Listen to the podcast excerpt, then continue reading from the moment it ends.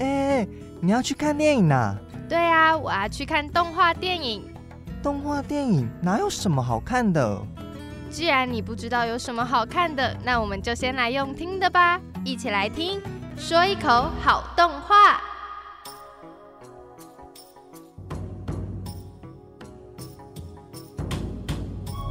欢迎收听说一口好动画，我是子怡。有哪些好动画，我说给你听。Hello，各位听众朋友们，首先要来问大家一个问题，就是大家有没有进去过电影院看过动画电影啊？这些年来，像是《你的名字》《冰雪奇缘》这一些动画电影，渐渐的都有许多人愿意进到电影院去欣赏。不过，当然他们还是比不上《复仇者联盟》《玩命关头》这样子的好莱坞大制作电影，他们的票房。所以呢，我们今天要先一起回到十九年前的台湾，也就是二零零一年，谈谈这一部当年在台湾票房惨淡，在日本却成为破亿票房冠军的吉普力动画电影《神隐少女》。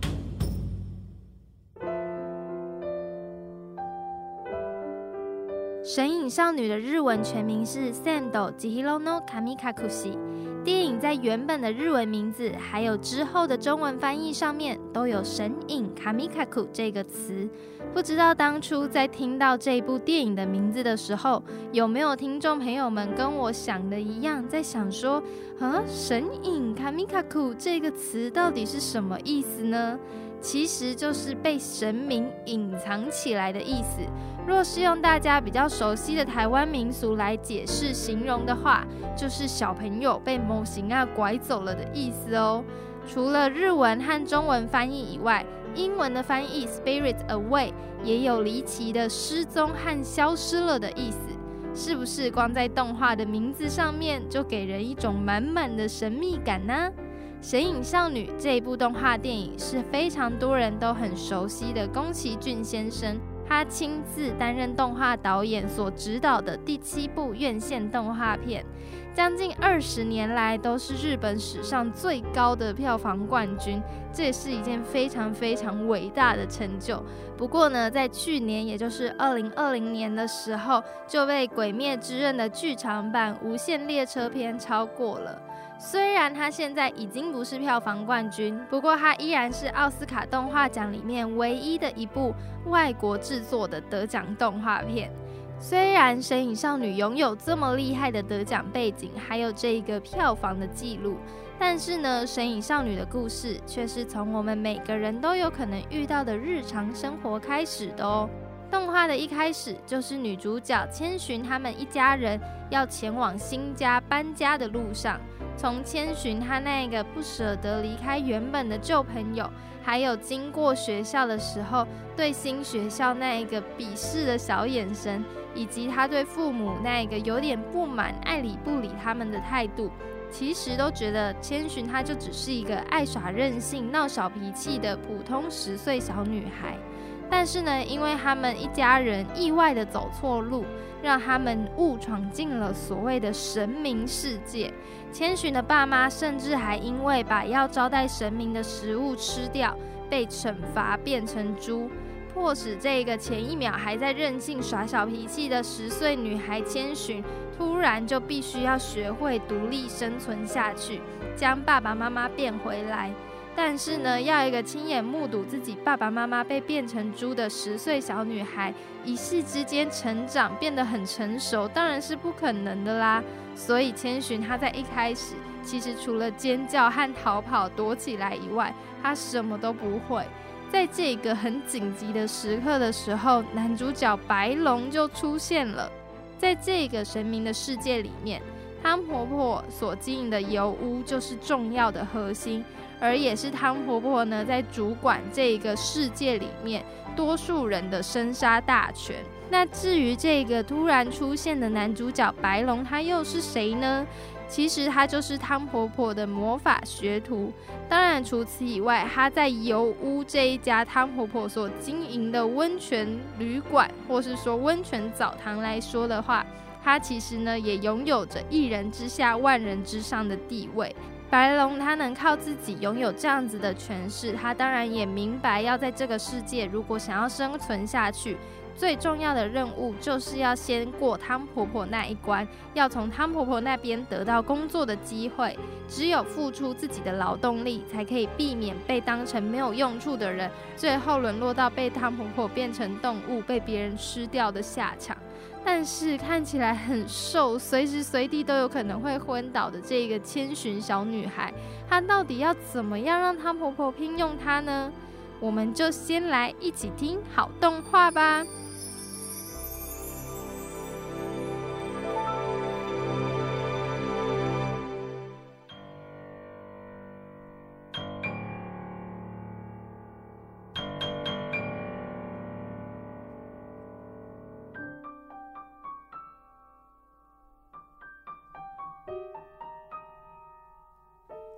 你还真有胆量，敢直接来我这里！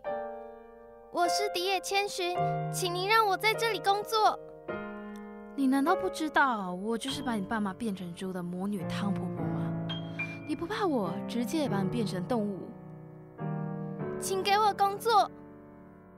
你能来油屋，还知道我房间，想必是有人跟你说的吧？请请给我工作！工作工作的吵死了！怎么可能？你要工作我就给你，请给我工作！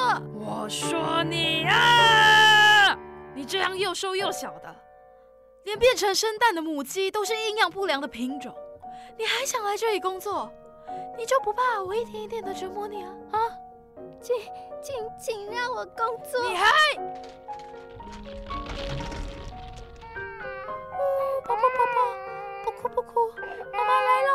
啊请给我工作！不哭不哭，请给我工作！知道了，你能不能不要吵了？哦，宝宝，妈妈来了，妈妈来了。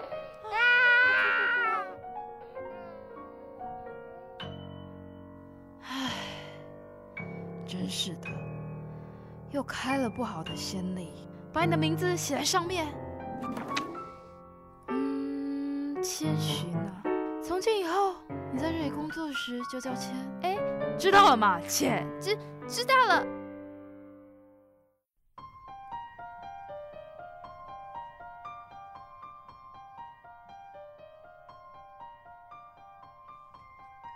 大家是不是和我一样，听到汤婆婆的威胁，也感到一阵毛骨悚然呢？不知道有没有听众朋友们跟子怡我一样好奇，想说。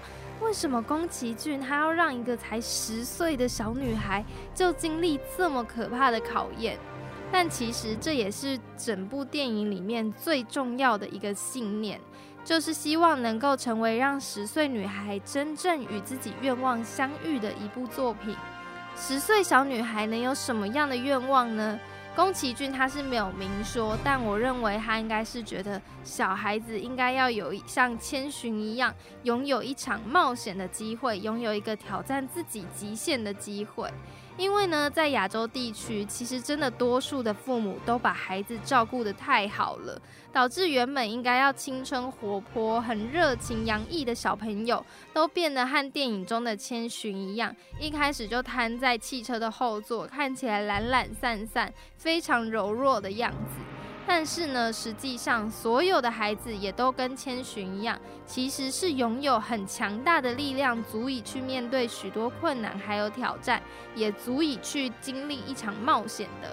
所以很多人其实一开始都在想说，宫崎骏他把父母变成猪这样子的桥段，是不是想要暗讽什么，想要批判父母这样子大人的角色呢？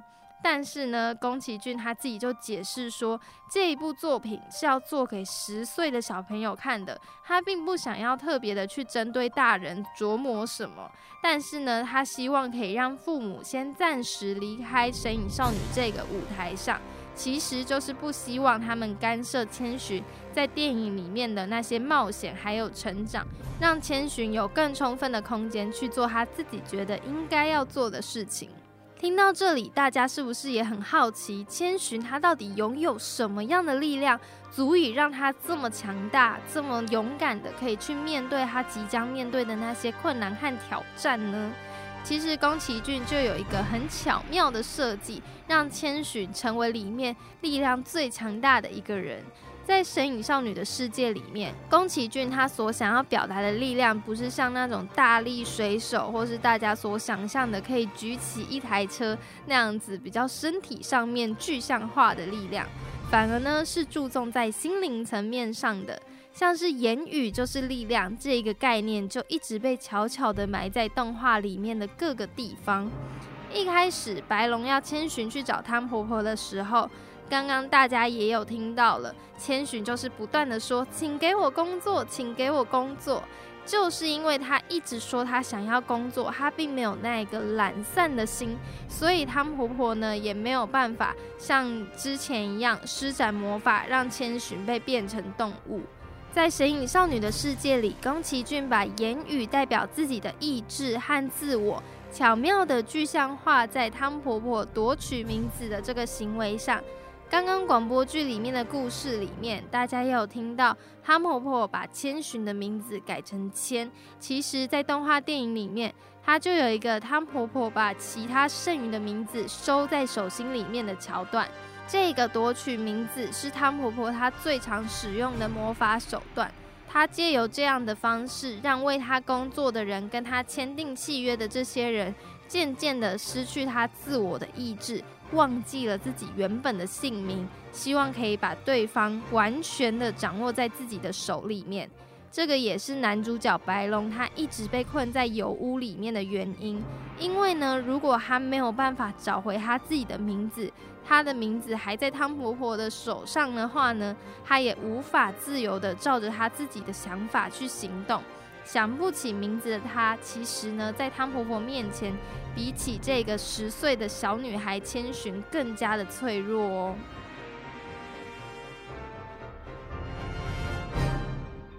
但刚刚大家也听到啦，千寻她虽然得到工作了，不过她也不是一开始就非常的厉害，好像如虎添翼一般。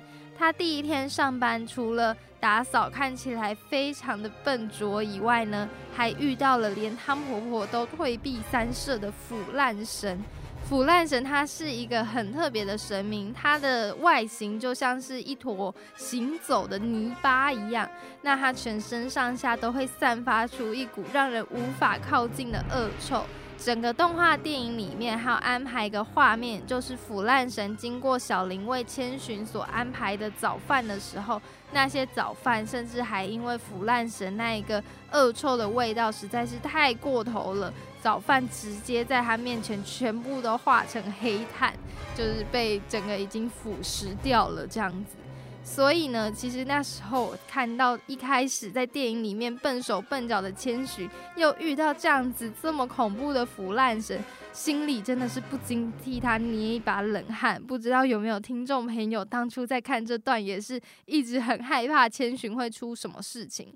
但是呢，虽然千寻他什么都不会，依然的尽责，想要完成让腐烂神可以好好泡澡的这个工作。最后，他也发现腐烂神并不是像他外表的这样子。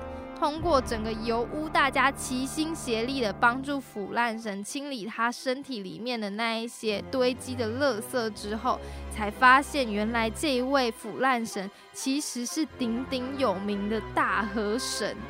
这一位大河神也非常感谢大家帮助他清理了这一些在他身上累积的垃圾。所以就也很大方的付给油屋一大笔金钱，千寻也获得了汤婆婆的大力称赞。在看到动画电影里面，所有整个油屋的人都在替千寻感到开心，还拿着扇子在那里挥舞的时候，其实我自己身为观众也打从心底替千寻感到高兴。不过，当然，油屋就是一个龙蛇杂处的地方，随时随地都有可能发生你不知道的危险。千寻的工作，他也不是这样子就一路顺遂到底了，中间还是有一些现实层面的，像是他不小心让妖怪无脸男跑到油屋里面，导致整个油屋大乱以外，就连一直都在帮助他、支持他的白龙。也因为偷了钱婆婆的东西，身受重伤，甚至要被汤婆婆处理掉。这些接连而来的种种打击，不断的一直在挑战千寻。但千寻也因为这样子，他就被激发了他心里的那一股力量，被锻炼的更加坚强。除了他自己去面对无脸男以外呢，千寻最后也亲自的去把钱婆婆的东西还给他，并且代替白龙跟钱婆婆道歉。那故事的剧情已经到最后的最高潮了。千寻他做了这么多精彩的冒险之后，他到底要怎么样才能回到他原来的世界呢？我们就再来一起听好动画吧。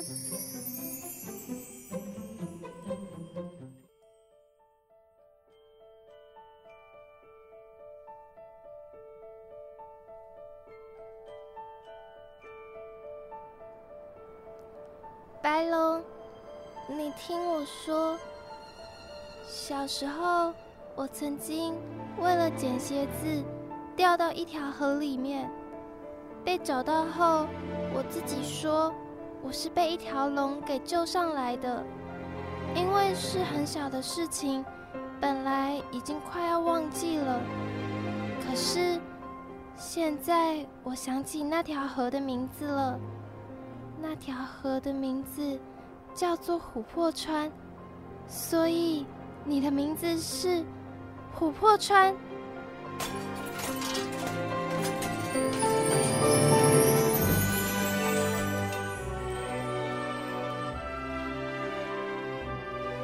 千寻，我想起来了，我的本名是正草剑琥珀主，当年救了你的就是我。琥珀主像是一个神明的名字呢，太好了，真的是太好了，真的很谢谢你帮我找回名字，这样我们就可以一起去面对汤婆婆了。相信我，你一定可以的。嗯，谢谢你，琥珀主。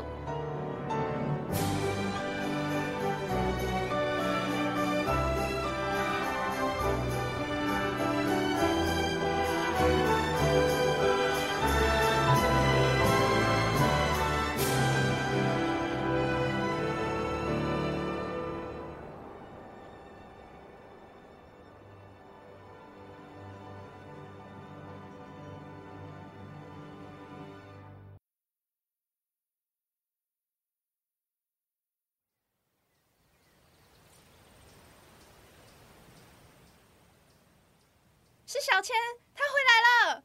婆婆，那个小丫头居然叫我婆婆。我来接受你的挑战了。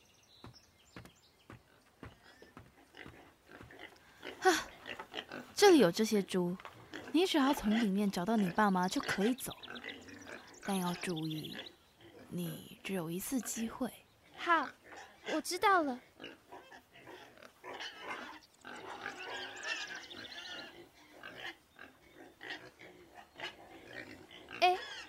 可是婆婆，我办不到。你说什么？办不到？因为我的爸爸妈妈根本就不在这里面呢。这就是你的答案吗？对，这就是我的答案。恭喜你答对了！太赞了！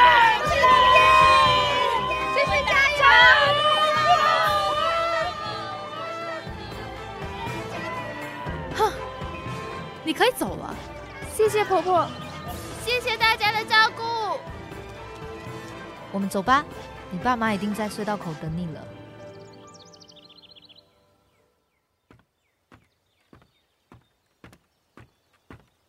我只能送你到这里了，你要自己走过去。记得在穿过隧道前都不可以回头。我们之后还能再见到面吗？一定可以的，我已经找回我的名字了。我会和汤婆婆好好谈谈的。那你答应我要来找我哦。嗯，我答应你。好了，快走吧。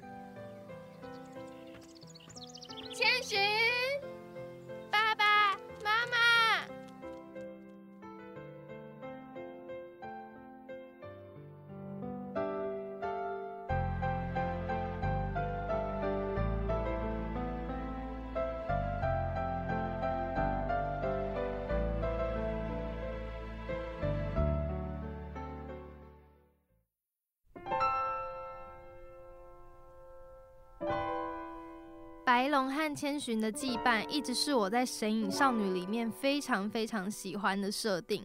很多人的吉普力动画初恋也是这一位温柔又可靠的白龙少年。那白龙为什么会来到油屋和汤婆婆学魔法呢？这个原因也是宫崎骏当初在制作的时候埋下的一个伏笔哟。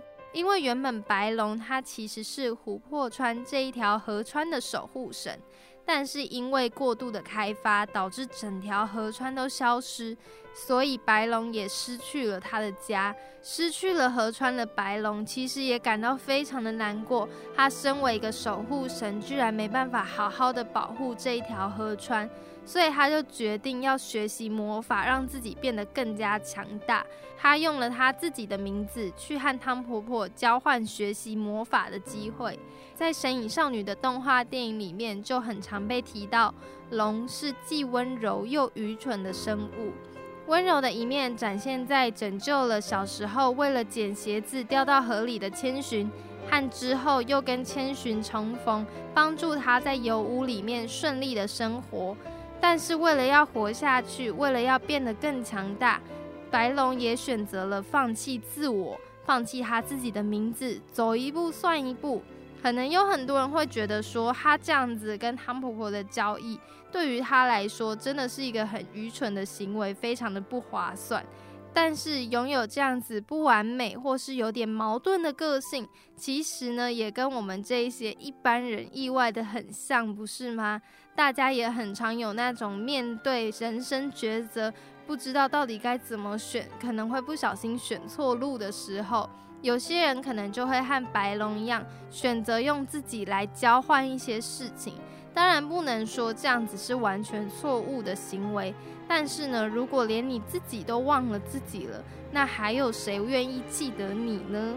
不过呢，这些事情宫崎骏还是留给大家一个思考的空间，并没有把这个答案完全说出来，而是给大家好好的去体会整个神隐少女的世界发想的想法。最一开始就是来自这一句话：即使是神明，应该也会有感到疲累的时候吧。每一天要帮助这么多人完成他们的愿望，要保护这么多人的平安，神明应该也会很疲倦的。所以宫崎骏团队就设计了这个专门给神明放松、泡澡、度假的地方——油屋。经营者汤婆婆带给大家的感觉就是一位商人，比较唯利是图一点，和跟她长得一样却住在乡下、过着朴实生活的钱婆婆产生一个很大的对比。宫崎骏他虽然是用双胞胎姐妹的角色形象呈现在这一部动画电影里面，但是呢，他自己说，其实这一对双胞胎姐妹代表的是同样的一个人。在工作场合，可能有些人身为主管，需要有一些主管的威严、主管的气势，导致自己看起来好像颐指气使，一直要叫员工做这个做那个。但是回到家中，看到自己的家人，看到自己所爱的这个环境的时候，其实心里面那一个在工作上筑起来的高墙，就会瞬间的倒塌，放下自己所有的武装，变回一个善良的老百姓。做着手工，过着祥和的生活，这样子一样的外表，完全不一样的心境，也是宫崎骏想要表示现代多数人的一些无奈。你在每一个场合里面，因应你不一样的角色需求，需要扮演各种不一样的自己，分裂成好几种人。但其实呢，大家还是拥有那一个温暖善良的一面的。除了这一些在角色上面设计的小巧思以外，一部好动画的制作当然不止这些啦，还需要花非常大量的人力和时间去花心力制作出这一整部完整的动画电影。《神隐少女》她也曾经有遇过许许多多的困难，像是有工作人员就因为太过劳累，小睡一觉醒来之后，居然发现手腕举不起来，无法作画。还有上映日期，因为实在是做不出来，一拖再拖这样子的困境，可能有很多人都疑惑说，一部动画的制作到底能有哪些细节需要琢磨？为什么我们要进到电影院去花这一笔钱来放大检视它呢？我们就先从一开始的开场。带领大家去了解摄影少女的这个世界到底是怎么样被搭建出来的吧。《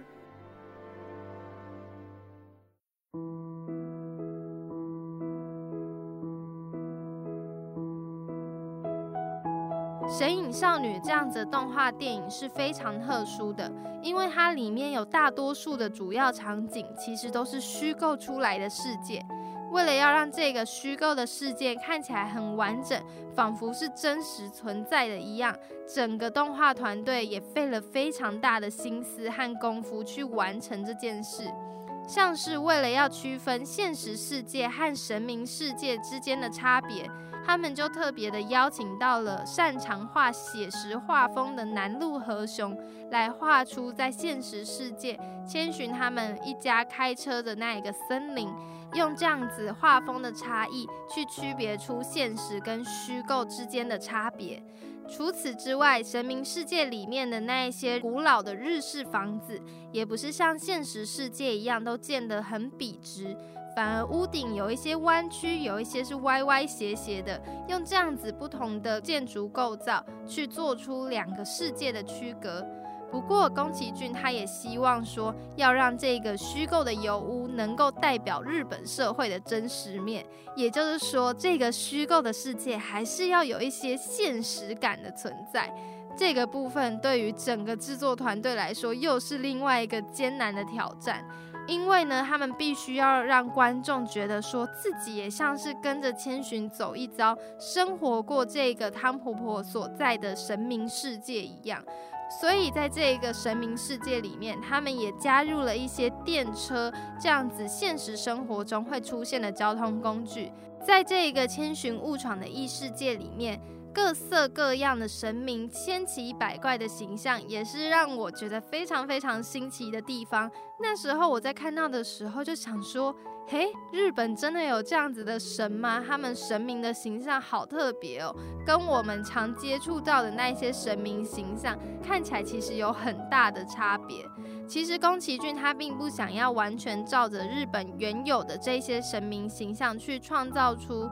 在神隐少女里面来游屋泡澡、泡汤、度假的这些神明，他觉得这些神明原本就是要来泡澡、要来放松的。如果再把它画的跟那一些我们平常在祭拜的那些画像那么的庄严的话，好像哪里有点不太对劲，哪里有点怪怪的。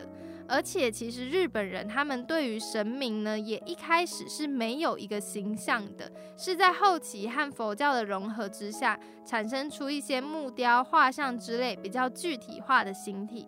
所以呢，在《神隐少女》里面的这一些神明呢，多数都是宫崎骏自己创造出来的。当然，他还是有参考一些日本的古老的神社的一些图腾什么之类的，加在这一些神明身上，让他们看起来呢，又跟日本的一些文化有一些相关联哦。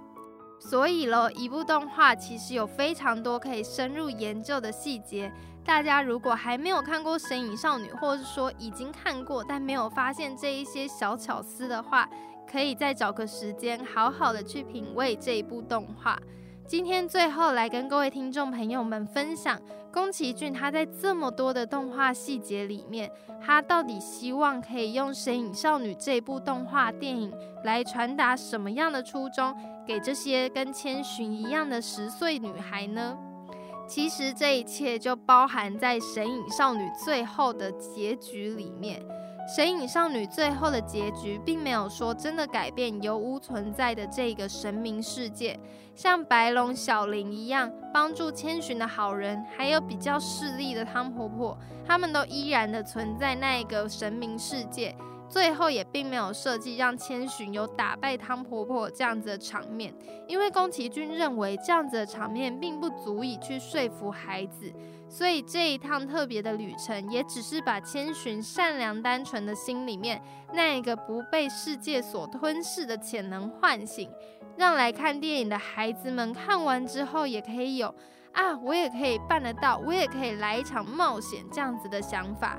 而让后代知道自己拥有不被世界吞噬的力量，就是宫崎骏他赋予神隐少女的意义。今天的说一口好动画也来到尾声啦，《神隐少女》这一部动画虽然是做给十岁的小孩子看的，不过呢，其实不管是哪一个年龄层，在看的时候都会得到满满的感动哦。那今天也谢谢大家的收听，水口好动画有哪些好动画，我说给你听，大家拜拜。